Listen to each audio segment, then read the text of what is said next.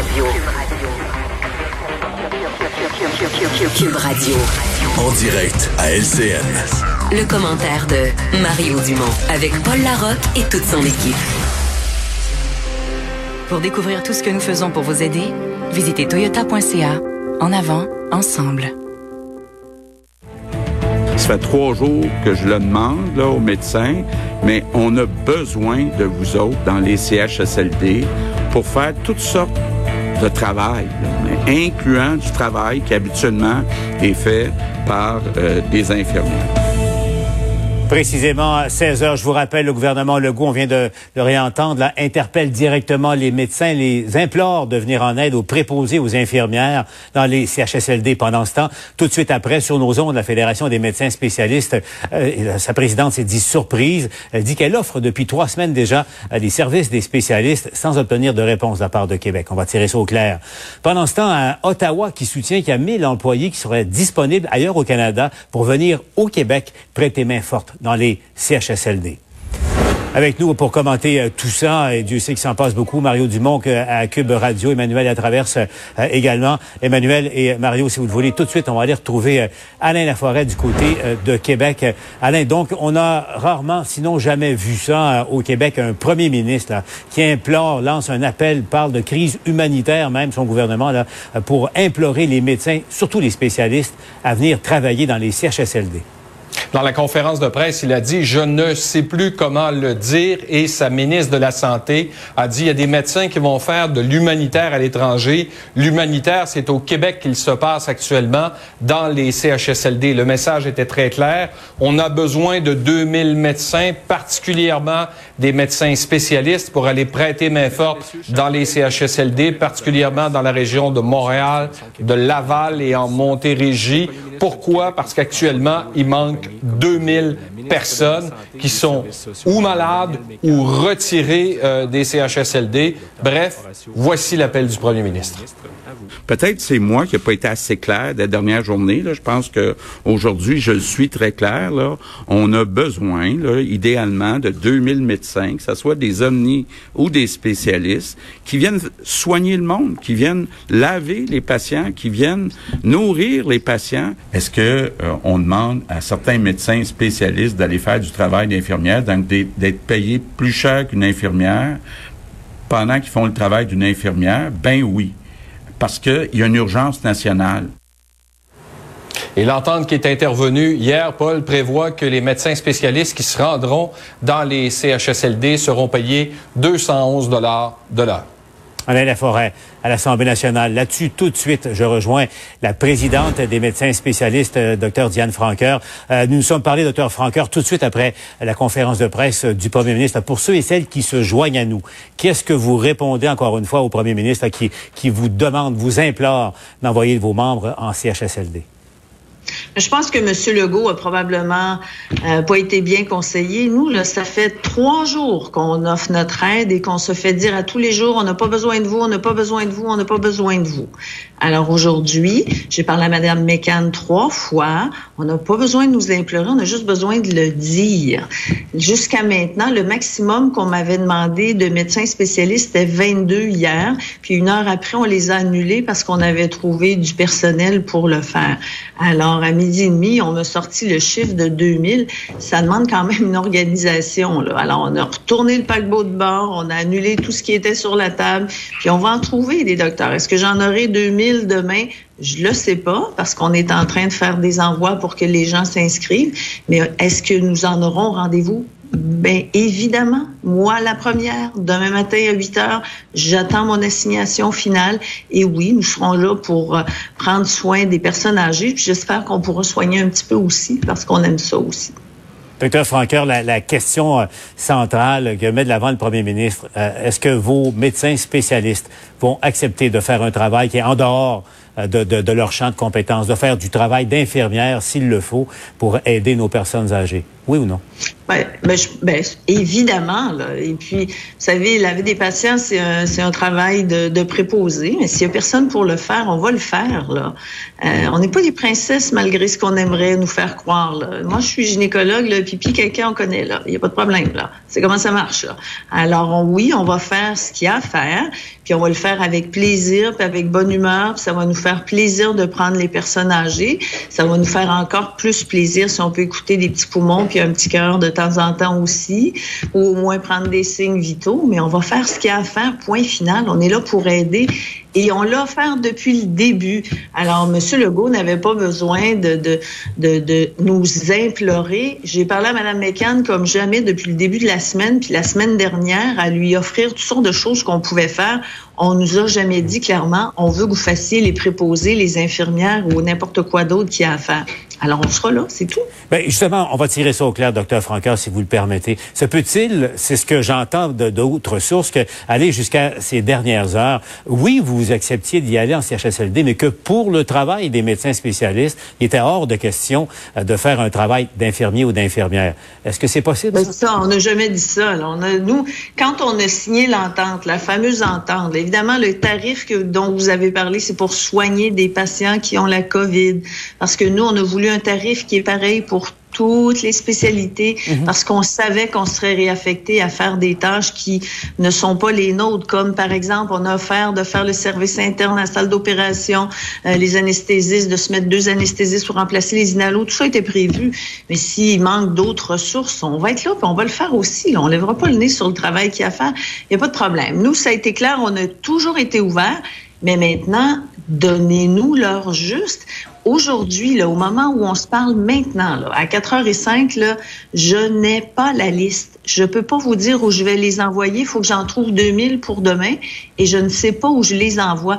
Ça prend un petit peu d'organisation, tout ça. là. On peut pas faire ça en, en claquant des doigts, là. mais on va le faire. Il n'y a pas de problème. On est habitué à réagir. Si, on- si le message avait été plus clair depuis la semaine dernière, on se serait préparé. Puis aujourd'hui, quand M. Legault aurait dit je veux 2000 médecins spécialistes, schlac, il y aurait une liste de- d'établissements avec 2000 noms dessus. Qu'est-ce qui se passe en- qui se entre le, le premier, enfin le gouvernement et, et- et le terrain, Madame Franqueur? Comment se fait-il que euh, on écoute le, le premier ministre et ça, il y a un grave problème. Vous dites que vous êtes prête à servir depuis euh, des semaines. On vous croit sur parole, il n'y a pas, il y a pas de souci, mais la, la communication ne, ne se fait pas.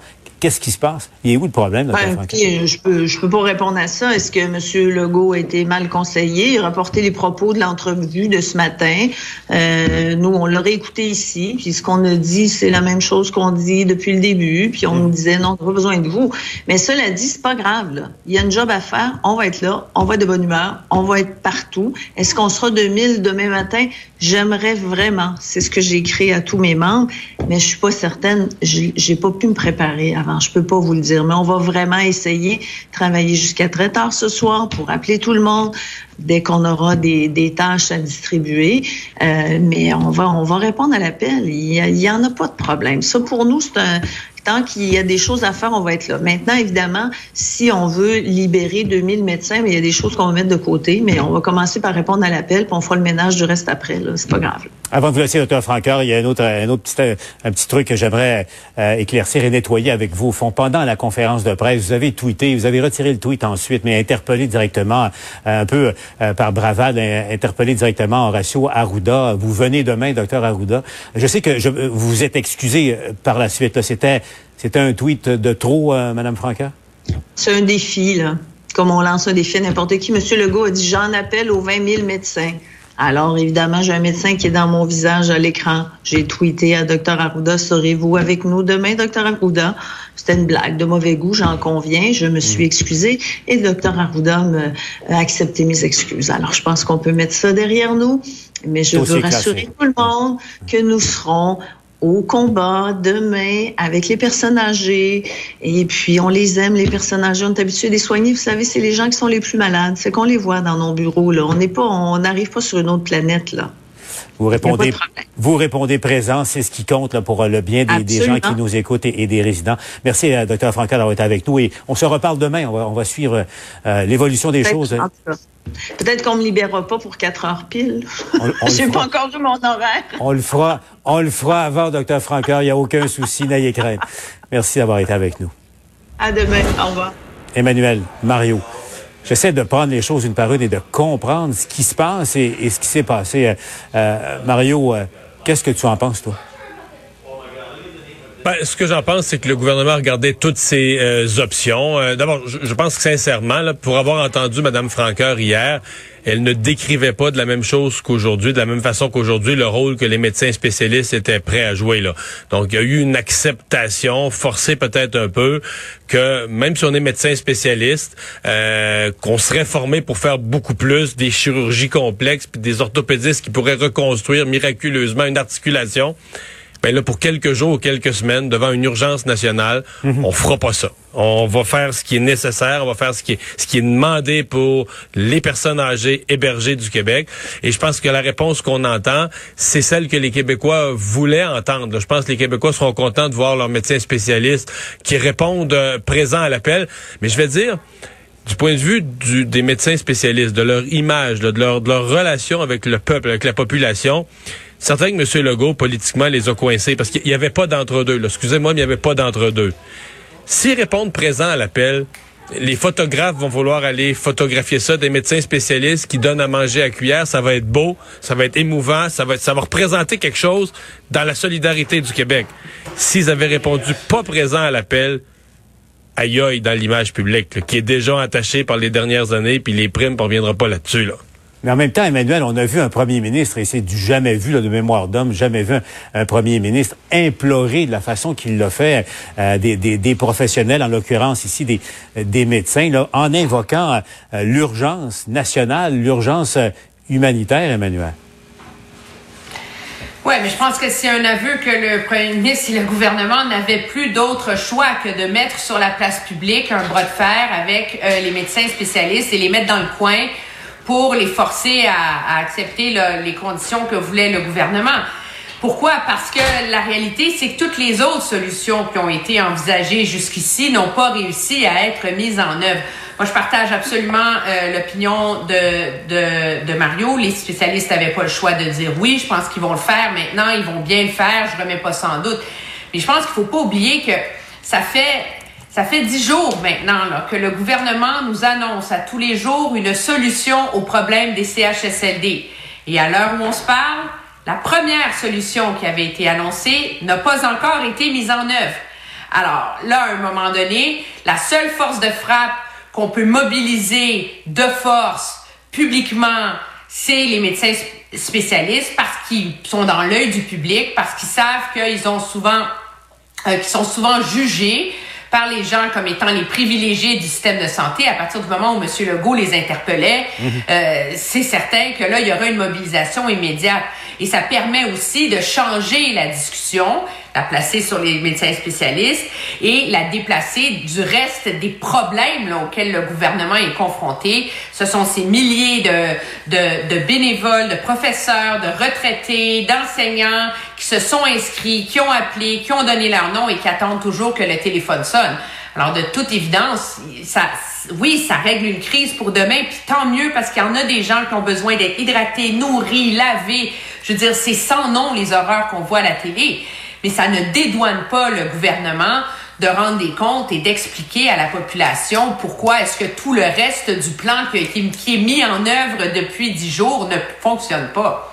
L'autre aspect, un peu plus tard, après, parce que les, fédérations, les deux, ont réagi dans, les secondes qu'on suivi le point de presse en direct ici à LCN, mais un peu plus tard, j'ai reçu aussi euh, Nancy Bédard à la Fédération euh, des, infirmiers et des infirmières. Euh, reviens sur un petit bout de son propos. Que le P- premier ministre commence à dire qu'un neurochirurgien devrait faire ci ou ça. C'est pas comme ça que ça fonctionne en santé. Puis si ça fonctionne si mal, ben c'est peut-être parce que justement, il y a des gens qui ont aucune compétence en santé qui disent n'importe quoi. Mario, parce qu'elle reproche au premier ministre d'avoir dit qu'un spécialiste pourrait faire le travail euh, d'une infirmière. Mario, euh, comment tu réagis à ça? Tu sais, en, en pleine urgence sanitaire et, et nationale, là, les chasses gardées dans le réseau de la santé. Là? Pense qu'il faut s'occuper du monde. Là. Je pense que je, je, reviens à la phrase simple de M. Legault hier. À un moment donné, là, ça prend des bras. Tu juste plus assez de monde pour t'occuper du nombre de personnes âgées qu'il y a là. Puis une fois que tu es sur place, là, tout le monde va s'entraider, je l'espère. Sur le plancher, on va faire arriver ça pour donner les soins de base.